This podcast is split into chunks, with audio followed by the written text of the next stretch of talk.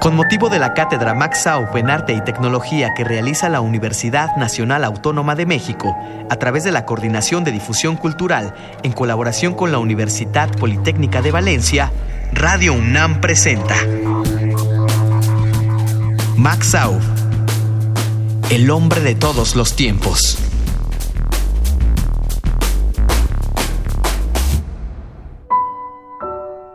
En conmemoración del restablecimiento de la cátedra Max Aub, Radio UNAM presenta El hombre de todos los tiempos. Director de Radio UNAM. No se puede contar la historia de la emisora de nuestra universidad sin mencionar el nombre de Max Aub. Tras su llegada a México desde España, el 10 de octubre de 1942, su actividad profesional estuvo ligada al cine, la docencia y el periodismo. Para 1961, las transmisiones de frecuencia modulada llevaban apenas un par de años al aire y diversas situaciones favorables en la gestión de la universidad permitieron ampliar la potencia de transmisión para que las implementaciones de AUP llegaran a más escuchas. Sus colaboraciones no han pasado desapercibidas hasta la fecha. Su continua actividad artística le permitió abrir los micrófonos a los entonces jóvenes talentos intelectuales como José Emilio Pacheco y Carlos Monsiváis. ¿Cuál es su caso? Me dejaron. Pero, ¿cómo lo dejaron? Pues como lo dejan a uno cuando lo botan, como lo arrastran a uno cuando lo abandonan, como lo sedimentan a uno cuando lo desercionan, pues me dejaron muy mal, hecho polvo.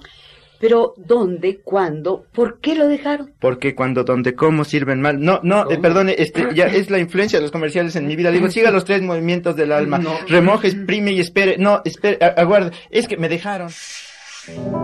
Se recuerdan con especial cariño las grabaciones de radioteatro que invadieron el cuadrante por buena parte de los años 60. Distintos de las convenciones marcadas en la radionovela, estas emisiones mezclaban textos teatrales, narrativos y poéticos de la literatura nacional y extranjera.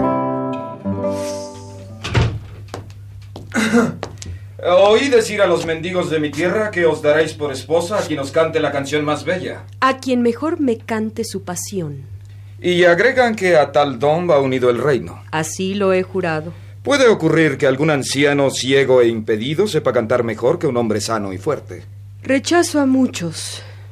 Incluso he castigado a algunos por su desvergüenza. Nadie canta que me repugne a mí. Comprendo. Esa es la trampa.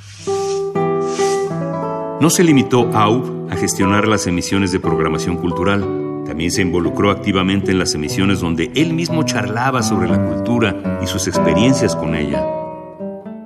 Al año de llegar a España escribí mi primer poema en español. Nunca he podido escribir nada en otro idioma, nada en otra lengua. Mi padre había tenido que empezar de nuevo a construir nuestras vidas. Se hizo viajante de un almacén de bisutería y quincalla de Sevilla.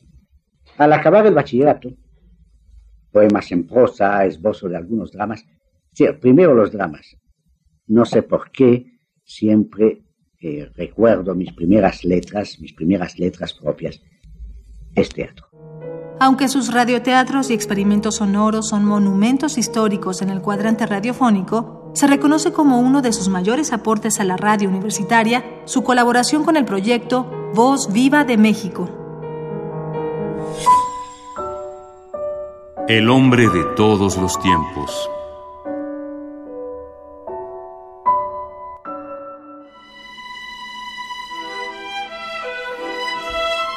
Max Au, El hombre de todos los tiempos.